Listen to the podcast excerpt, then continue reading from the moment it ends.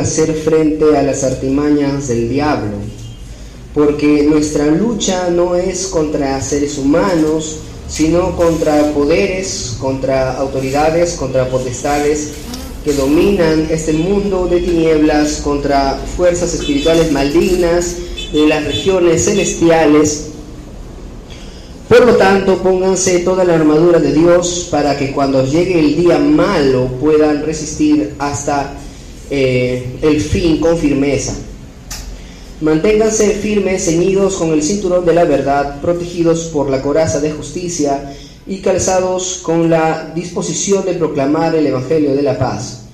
Además de todo esto, tomen el escudo de la fe con el cual pueden apagar todas las flechas encendidas del maligno. Tomen el casco de la salvación y la espada del Espíritu, que es la palabra de Dios Oren en el Espíritu en todo momento con peticiones y ruegos. Manténganse alerta y perseveren en oración por todos los santos. Oren también por mí para que cuando hable Dios me dé palabras para dar a conocer con valor el misterio del Evangelio, por el cual soy embajador en cadenas. Oren para que lo proclame valerosamente como debo hacerlo. Bien. Ya que me castigan sin púlpito, entonces este, hay más libertad de desplazamiento.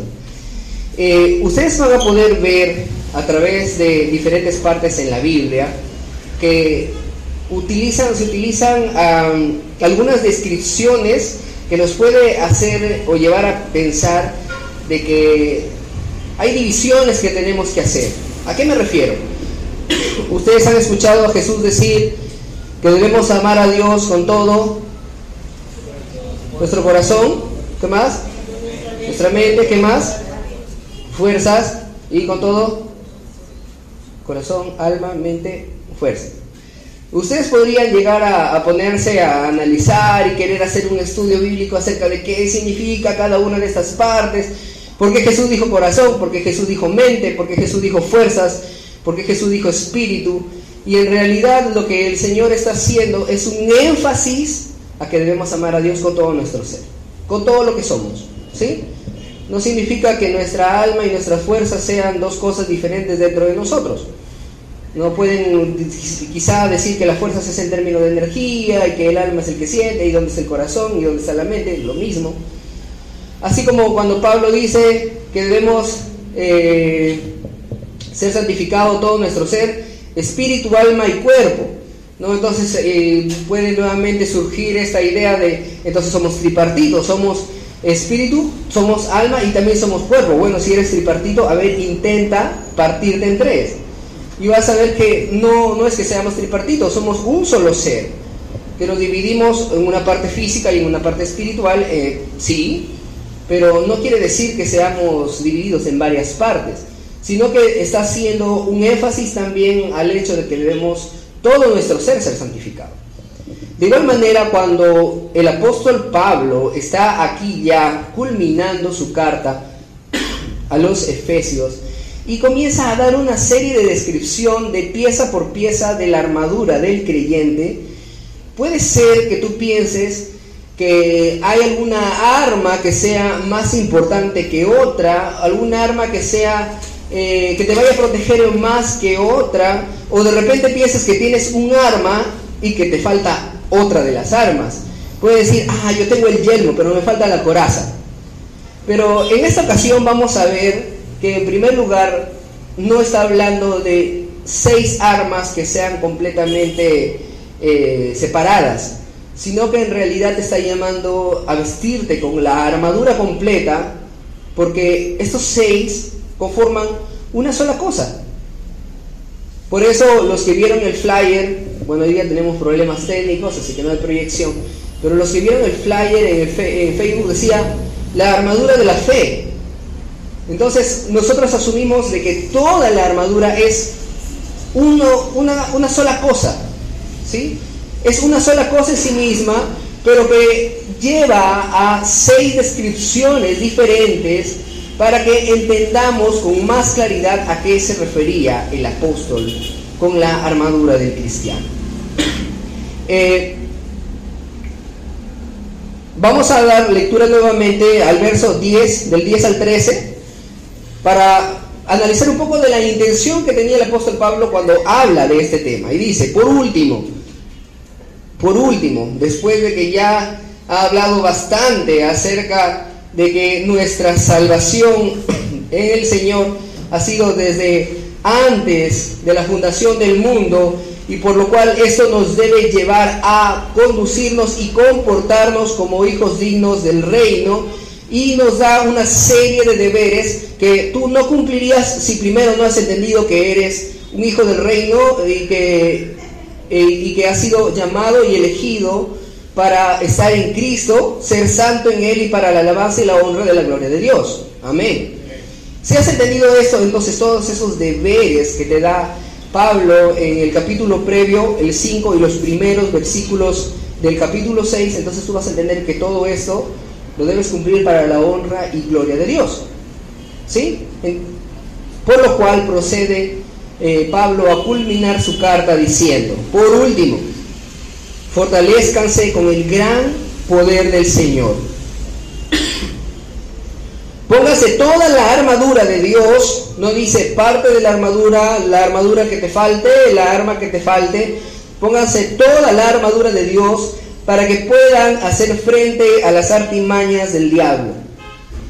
Porque nuestra lucha no es, como dicen algunas versiones, contra carne ni sangre, sino contra las potestades eh, de las tinieblas, por lo tanto pónganse toda la armadura de Dios para que cuando llegue el día malo puedan resistir hasta el fin con firmeza. Amén. Bien. Mateo capítulo 11, verso 12. El Señor Jesucristo dice, desde los días de Juan el Bautista, el reino sufre violencia y solo los violentos la arrebatan. ¿Sí? Y solo los violentos la arrebatan. En contraposición en Apocalipsis capítulo 21, verso 8, hay una lista de descripción de pecadores que tiene su parte en el lago de fuego y azufre. ¿Y saben cuál es eh, este primer título que encabeza esa lista de pecadores? ¿Ustedes qué dicen? Pueden buscarlo si quieren, Apocalipsis 21, 8. ¿Qué dice? Los hechiceros, los adúlteros, ¿qué dicen? ¿Quién encuentra? La primera frase nada más. Los cobardes. Los cobardes. Encabezan esta lista. Ya sabemos cuál es el fin, ya se lo anticipé. Todos tienen su parte en el lago de fuego y azufre. Pero ¿quién encabeza toda esta lista? Los cobardes. Jesús dijo, los violentos arrebatan el reino. No dice los que arrebatan el reino con violencia, que es muy diferente, sino los violentos. En la última reunión de macrocomunión que tuvimos ya les había dicho algo similar, ¿no? Que muchas de las personas que están afuera perdidas en el mundo no quieren ni pueden buscar al Señor por su propia voluntad. Entonces lo que tú tienes que hacer es obligarlos a venir al reino. ¿Y cómo lo vas a obligar? Haciéndolos que escuchen la palabra. Eso ya es actuar con violencia, porque estás violentando su voluntad. Sí, así que no quiere decir que los agarres de los cabellos y los jales hasta la iglesia. No, no quiere decir que le pongas un megáfono en el oído como algunos hacen, diciendo arrepiéntete. No, ser violento significa tener el valor de expandir el reino a tiempo y fuera de tiempo, como ya había dicho el Señor. Como le dijo Pablo a Timoteo. Así que vamos a encontrar estas dos contraposiciones. Por un lado, Jesucristo diciendo que son los violentos o los valientes los que arrebatan el reino, y por otro lado, diciendo que los cobardes tienen su parte en el agua que, eh, que hierve con fuego y azufre. Entonces, Pablo tenía bien claro estas cosas. Y es por lo, por lo cual nos comienza a decir, o nos dice al final de su carta ya, todos estén listos para enfrentarse al enemigo. Estén listos para mantenerse firmes cuando llegue el día malo. Y ese día malo no significa el día del juicio final, sino significa cada uno de los días en los que nosotros tenemos que combatir contra el reino de las tinieblas. Cuando, cuando Pedro comienza a decirle a, Jesucristo, cuando Jesús había anunciado su muerte, y le dice, espérate, ten un poco de compasión de ti, ¿cómo vas a decir que te vas a, a morir a Jerusalén? Y, Jesús le dijo, apártate de mí, Satanás. Jesús sabía de que la lucha no es contra Pedro, sino es contra toda la, la influencia de Satanás que hace que nos opongamos o que los de afuera se opongan al avance del reino. Y es donde entramos nosotros, a hacer resistencia. Es donde nosotros entramos a hacer resistencia. Y no una resistencia como que, espérate, ¿cuándo ustedes han visto esas películas tipo 300 o de, de donde hay batallas griegas o romanas? ¿Recuerdan esa parte donde los soldados ponen sus escudos y paso a paso comienzan a, avanzar contra, contra el escuadrón enemigo? Es ese tipo de resistencia a la que nos llama Pablo. No es solo la resistencia donde te cubres para que no te, no te dañe nada, sino que te cubres para poder avanzar y abrirte paso contra el enemigo. Y es ese el contexto que nosotros debemos saber y entender cuando nos encontremos con la armadura de la fe. No es una armadura para que aguantes que el enemigo te ataque, no, es para abrirte paso contra el enemigo. Amén. Y el primer punto comienza a decir, verso 14, manténgase firmes, ceñidos con el cinturón de la verdad. Cinturón de la verdad.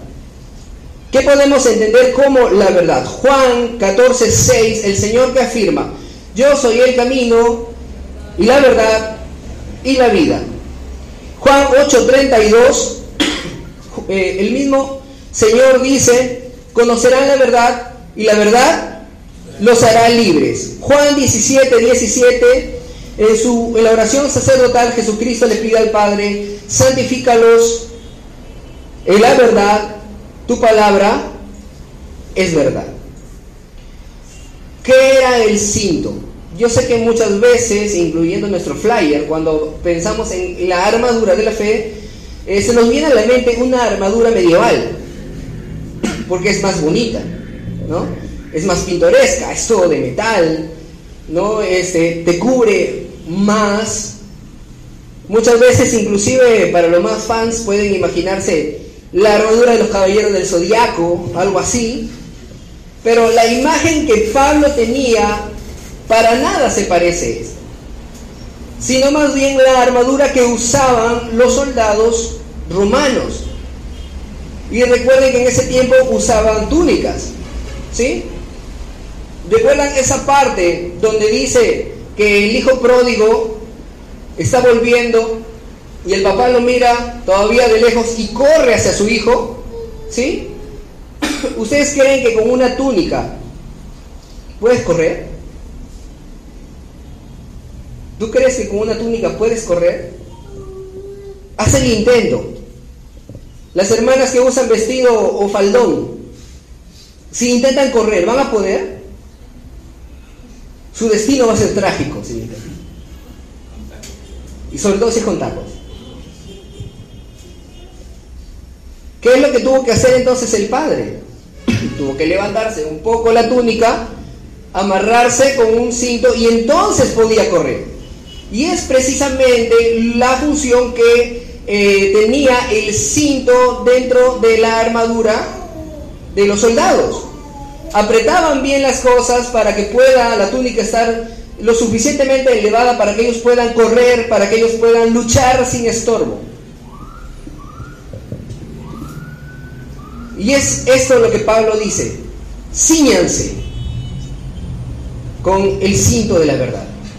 Y cuando habla de ceñirnos con el cinto de la verdad, nosotros podemos pensar en dos aspectos acerca de la verdad. En primer lugar, la verdad como persona, que es Jesucristo, y la verdad como palabra que le encontramos en las Escrituras, que nos dan testimonio de... ¿De qué nos da el testimonio de la Biblia? De Cristo. Amén. ¿Y por qué tenemos que hacer esto? Si no está el soldado ceñido con este cinturón, no va a poder hacer absolutamente nada. No va a poder avanzar. Se le van a caer las cosas. ¿Dónde vas a poner tu, tu, tu espada? En el muslo, como lo hacían también en un tiempo. Necesitas llevar ese cinto para estar seguro de que tu armadura está bien puesta y entonces avanzar. Y es así como nosotros debemos estar seguros de que tenemos la verdad, que estamos en la verdad y que la verdad nos domina. ¿Cuántas veces a ustedes les ha pasado a mí, sí, particularmente, de que cuando tratas de enseñar a alguien que no piensa igual que ti, que, que tú, te dice, te crees dueño de la verdad? Y entonces tú le dices, no me creo dueño de la verdad. La verdad es mi dueño. Y es esa nuestra realidad. La verdad es nuestro dueño. Jesucristo es la verdad. Y su palabra nos revela esa verdad. Así que como primer punto, el apóstol te dice, aquí tienes mucha verdad. Santifícate en esta verdad. Esta verdad te va a hacer libre. Síguete de esa verdad. Para que no quedes en vergüenza. Segundo punto, en el mismo verso. Protegidos con la coraza de justicia. Mateo capítulo 5, verso 20, el Señor da una declaración que podría parecer sencilla, pero en realidad es más compleja de lo que parece. Cuando le dice a sus discípulos, vamos a buscarlo, no quiero decir una herejía,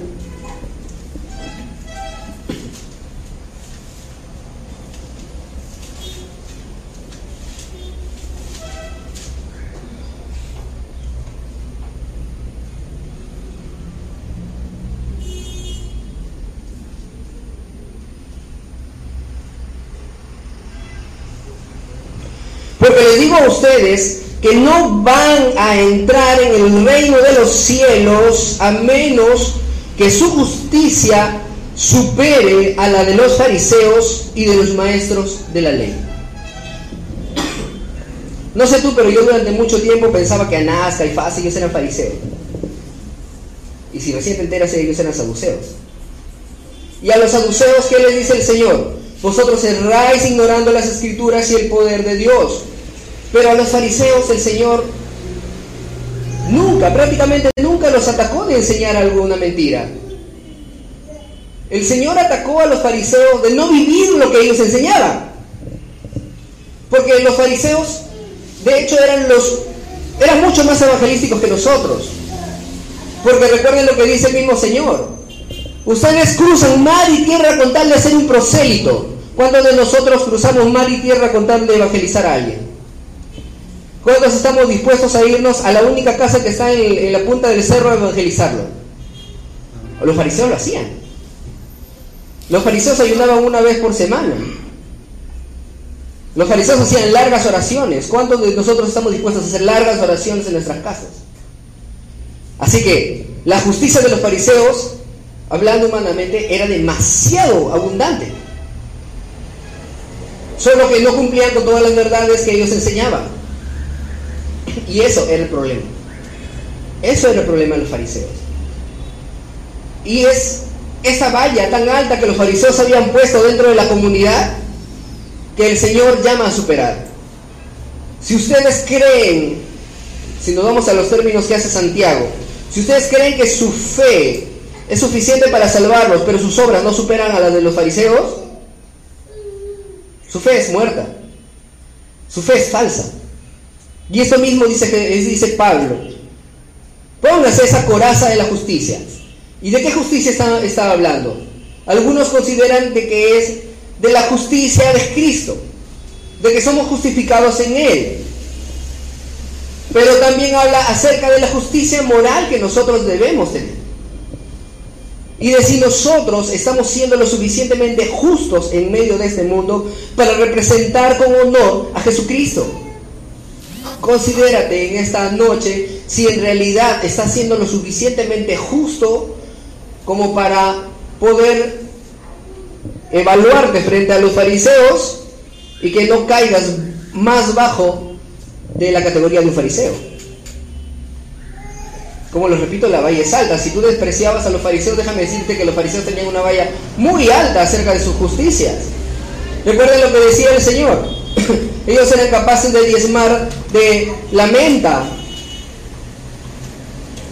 ¿No? Si es que ellos iban caminando y encontraban de pronto una ramita de hierba luisa y la tomaban, diezmaban hasta de eso. A eso se refería el Señor con su, extrema, su extremo cumplimiento de sus deberes como fariseo. Si tú no puedes superar las obras de los fariseos, no consideres que eres parte del reino. Ahora, ojo, no estoy diciendo que la salvación sea por obras, sino que esas obras dan muestra de que en realidad eres salvo. Y es lo que te llama Pablo. Dice, pórtate con esa, esa coraza, ponte esa coraza de justicia. Ahora, recuerden también que les dije que no vamos a ver a los puntos separados, sino como uno solo. Y en el anterior dijimos que debemos ser cautivos por la verdad, ¿no? La verdad tiene que ser nuestro Señor. Ahora tú puedes ir y hacer muchas obras por, la calle y, y pensar y estar confiado de que eso te está salvando. Y eso es más bien una muestra de nuestra ignorancia hacia la verdad de la que ya hablamos en un momento. Así que estos dos puntos tienen que estar unidos. Así como el cinto está unido a la coraza. Tienes que ser cautiva, cautivo de esa verdad que es Cristo y entonces tus justicias van a ser para la gloria de Dios. Recuerda que es Efesios mismo el que nos dice en el capítulo 2 que nosotros no somos salvos por obras, para que nadie se gloríe, sino más bien somos por gracia, por medio de la fe, la cual no es de nosotros, sino es un don de Dios. Y luego dice que somos hechura suya, creados en Cristo Jesús para buenas obras. Amén. Así que esa coraza de justicia, para que tú hagas obras justas que glorifiquen a Dios, tiene que demostrar que ha sido una coraza forjada en la justicia de Cristo. Amén.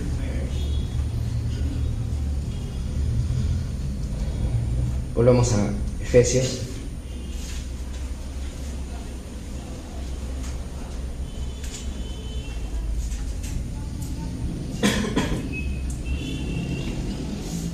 Verso 15.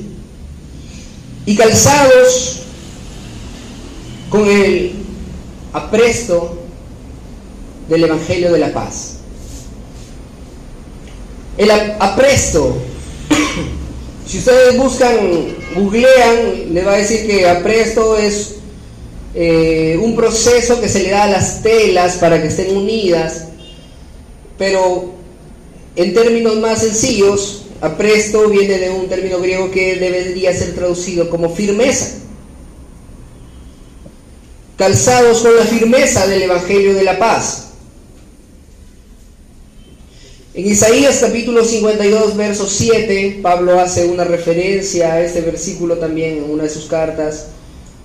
Eh, Pablo lo dice más completo diciendo, ¿cómo pues invocarán a aquel eh, quien no han creído? ¿Cómo creerán en aquel de quien no han oído? ¿Cómo oirán sin haber quien les predique? Hermosos son los pies de los que anuncian el Evangelio, de los que anuncian las buenas nuevas, de los que anuncian la paz, como dice la canción de Marco eh, Isaías decía precisamente esto, ¿no? que hermosos son los pies sobre los montes de aquellos que vienen a anunciar las buenas noticias. Ahora recuerden que no significa que por predicar el Evangelio vas a tener unos pies bonitos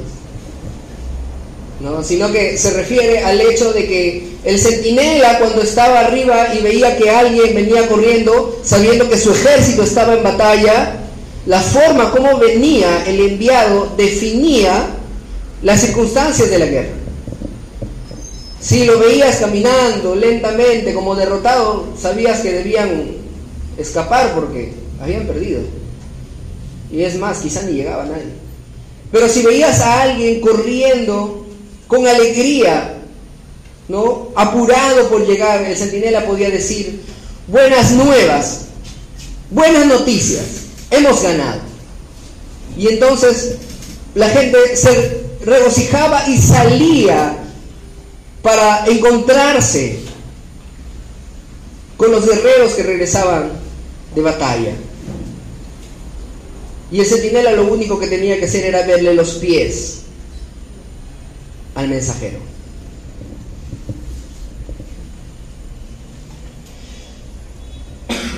Ahora, en el pensamiento de Pablo estaba una prenda llamada caliga. No sé si ustedes recuerdan, hace un par de años o un poco más quizás se puso de moda para las mujeres un tipo de botas romanas, ¿no? Más o menos hasta acá, que tenía unos lazos hacia arriba. Se puso bastante de moda aquí en Trujillo. Se hartaba verlas.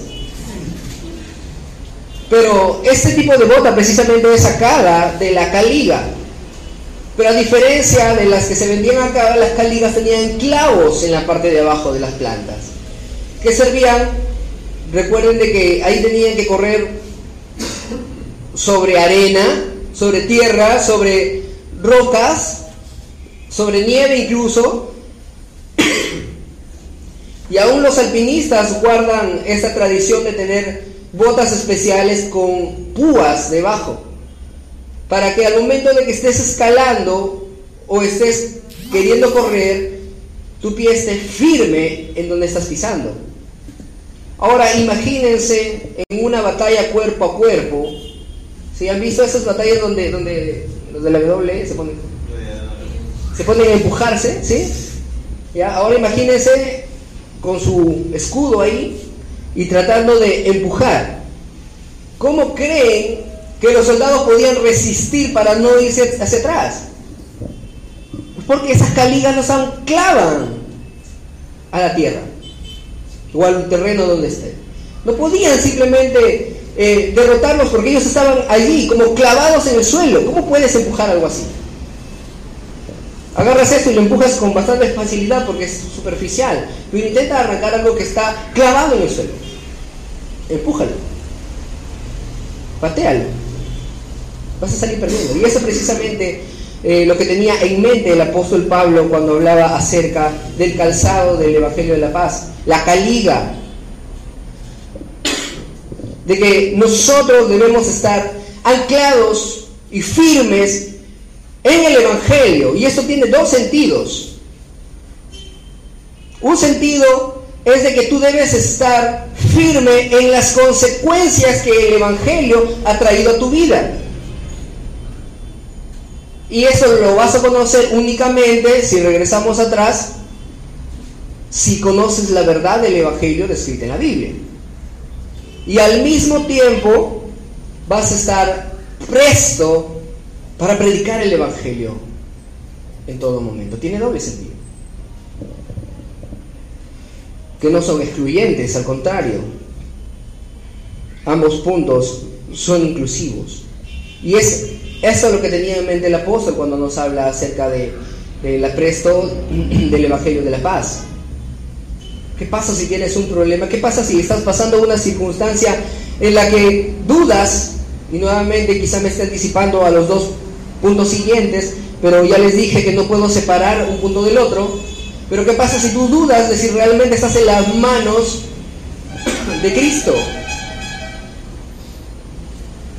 El apóstol te llama a estar firme. Firme. Verso 16. Además de todo esto, tomen el escudo de la fe con el cual pueden apagar todas las flechas encendidas del maligno. Si es que nuevamente, remontándonos a las películas que están inspiradas en la época grecorromana, ustedes han podido ver que cuando hay una batalla corta, los soldados mayormente usan un escudo pequeño de forma redonda, ¿no? Que está sujeto a la mano. ¿Sí? ¿Lo recuerda? Pues déjeme decirle que este escudo no es al que se refiere el apóstol Pablo, sino al otro escudo eh, que se traduce en un término scutum, que al mismo tiempo que se traduce como escudo, hace una referencia también a puerta, por la forma que tenía este escudo. No sé si lo recuerdan, un escudo que era más o menos de este tamaño, ¿sí? Al piso, forma media ovalada, ¿no? Y que les cubría completamente a los soldados cuando tenían que resistir los ataques de los enemigos. Y en ese tiempo se había puesto de moda la última arma innovadora, que era lanzar flechas embarradas con brea y prendidas con fuego. Ahora, ¿cómo vas a poder sobrevivir a eso sin un escudo de hierro? Por eso que el apóstol dice que debemos eh, tomar ese escudo de la fe. Ahora, el anterior punto les dije, debes estar firme en las consecuencias que el Evangelio trae a tu vida. De igual manera, ese escudo, eh, no puedes tú estar firme en las promesas del Evangelio si no es por medio de la fe. ¿Qué pasa si el enemigo te comienza a meter estas ideas precisamente? Estás en Cristo, en realidad, mira lo pecador que eres, mira cuántas veces estás cayendo. ¿Ves que sigues luchando con el mismo pecado de ayer y de antes de ayer y de hace una semana? ¿En verdad eres cristiano? ¿Estás seguro? ¿No te ha pasado eso? Levante la mano a quien no le ha pasado. Ayer. A todos nos ha pasado. Pues no solamente tenemos ese tipo de, dudas, sino que además estamos de lo más tranquilos y se te viene una, una idea o un pensamiento indebido. Dudas, desobediencia, rebelión, lujuria, malicia o incluso miedo. Todos estos tipos de pensamientos, ¿de dónde crees que vienen? ¿Proceden del Espíritu Santo? Son dardos del enemigo. Ahora, como decía Martín Lutero, tú no puedes evitar que las aves vuelen por encima de tu cabeza, pero sí puedes evitar que hagan nido en ella. ¿Y cómo lo vas a hacer? Por medio de la fe. Por medio de la fe. Si estás cautivo por la verdad de Cristo, y tienes fe real y genuina de la obra que Jesucristo ha hecho en ti, entonces estás preparado con ese escudo. Para que ante cualquier dardo del enemigo encendido con fuego, tú puedas protegerte y saber que estás en Cristo. Lo quinto que te dice el apóstol, el verso 17, es tomen el yelmo de la salvación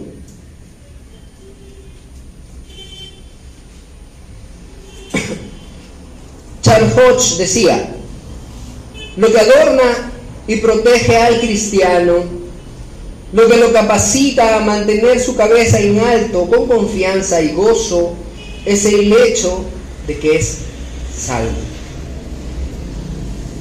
¿Cuántas veces después de que hemos caído en cualquier pecado, algunos piensan que cuando se dice caído únicamente se refiere algún pecado sexual, pero hay muchas áreas en las que nosotros caemos a diario. Cuando terminas de orar y de pronto te pasó algo y te enojaste, y después tenías que dar una charla, y te sientes sin autoridad. ¿A cuánto les ha pasado eso? ¿Sí? Creo que a todos en algún momento nos ha pasado eso. Justo querías compartir el Evangelio, pero te pasó algo a ti que te sentiste sin autoridad.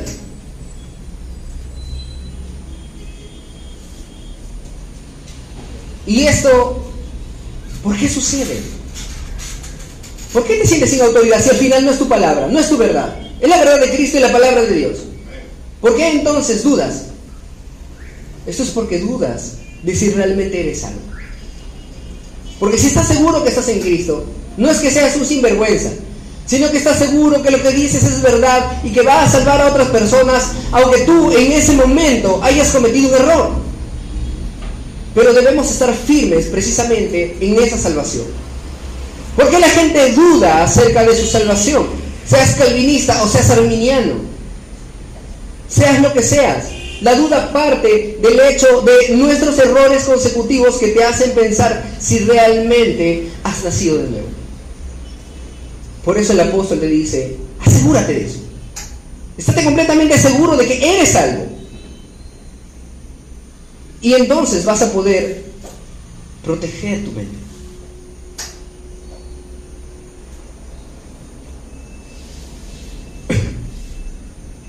El último punto, verso 17.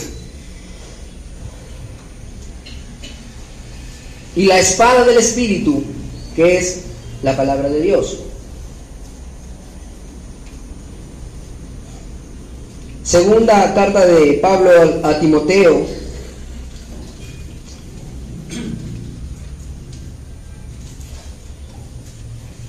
¿Alguien me puede ayudar, por favor? Verso 3, versos, eh, capítulo 3, versos 16 y 17.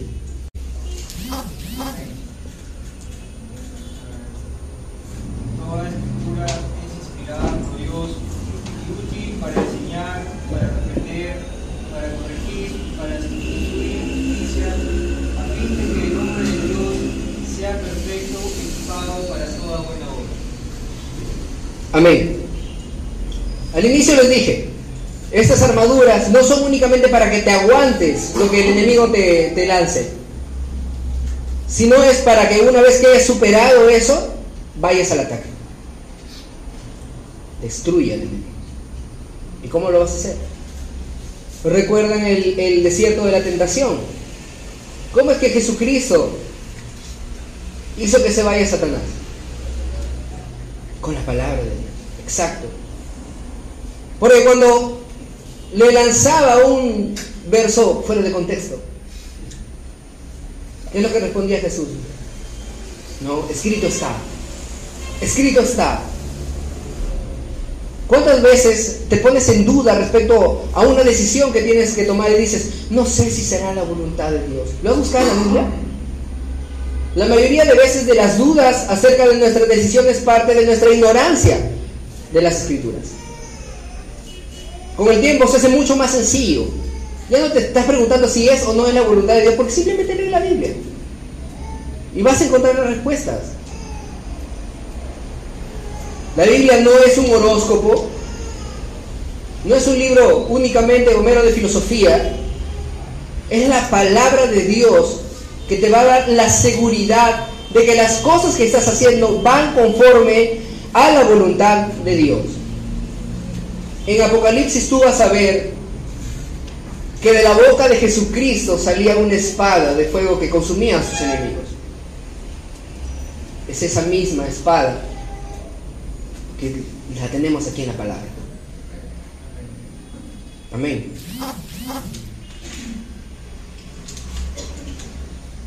Lo que leyó Miki hace un momento en Timoteo describe todas las funciones.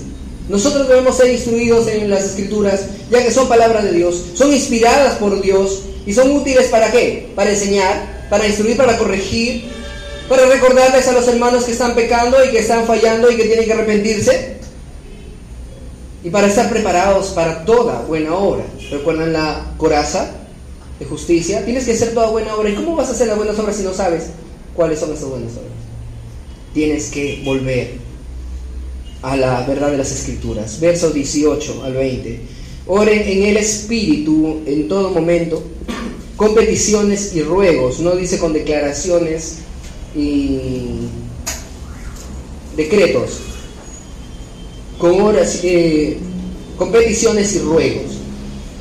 Manténganse alertas y perseveren en oración por todos los santos. Oren también por mí para que cuando hable Dios me dé las palabras para dar a conocer con valor el misterio del Evangelio, por el cual soy embajador en cadenas. Oren para que lo proclame valerosamente como debo hacerlo. Pablo, embajador en cadenas. ¿Cuántos de nosotros somos embajadores en cadenas? Ninguno. Tenemos libertad para proclamar el Evangelio. Pero ¿qué estamos haciendo? En realidad estás puesto, estás puesto ese, esa armadura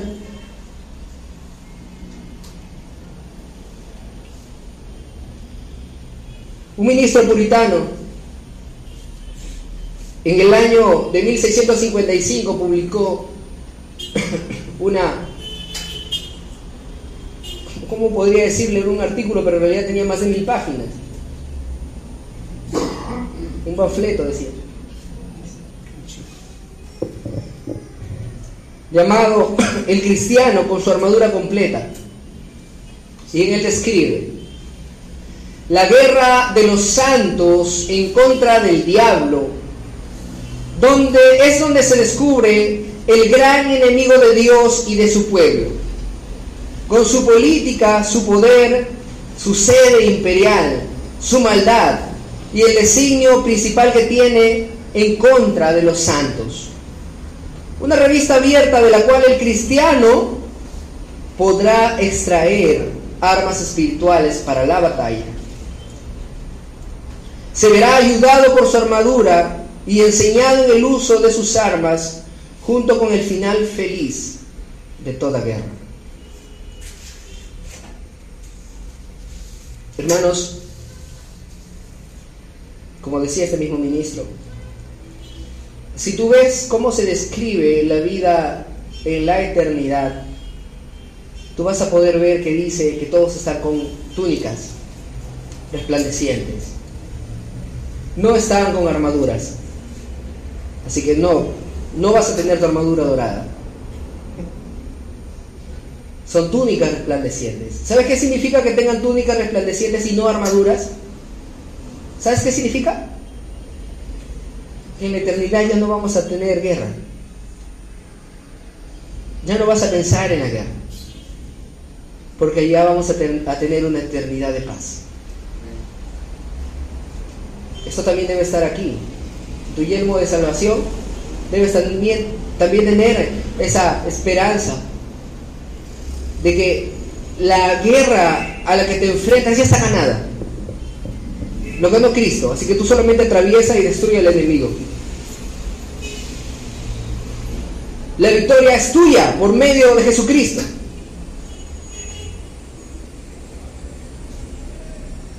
Pero hay una secuencia, como dijera el pastor Soquel Michelin. Hay una secuencia que debe seguir. Primero es la cruz y después es la gloria.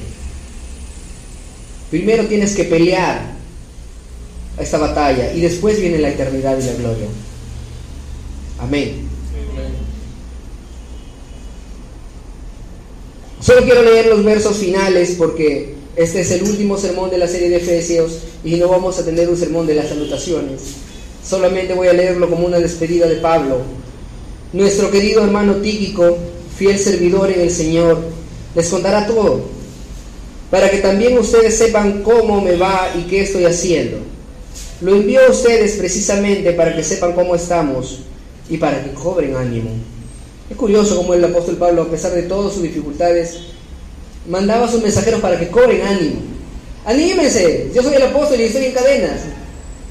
Ustedes están mucho mejor, anímense. Que Dios el Padre y el Señor Jesucristo les concedan paz, amor y fe a los hermanos. La gracia sea con todos los que aman a nuestro Señor Jesucristo con amor imperecedero. El Señor nos ama y por eso nos ha dejado una armadura completa. Y toda esa armadura parte de la fe. Una fe que ni siquiera es nuestra, es un regalo de Cristo. Si te has sentido débil, si has sentido, en realidad has tenido dudas de que si en realidad has nacido de nuevo, toma esa armadura hoy. Cuando Pablo dice que tomemos nuestra armadura, es algo similar a cuando dice que nos revistamos del nuevo hombre. Pero a diferencia de vestirnos del nuevo hombre, cuando tienes que tener el nuevo hombre sobre ti, eso habla de la regeneración, es solo una vez. Pero ceñirse de la armadura es un trabajo de todos los días. De hecho, el término ceñirse es similar a vestirse, como tu ropa de diario.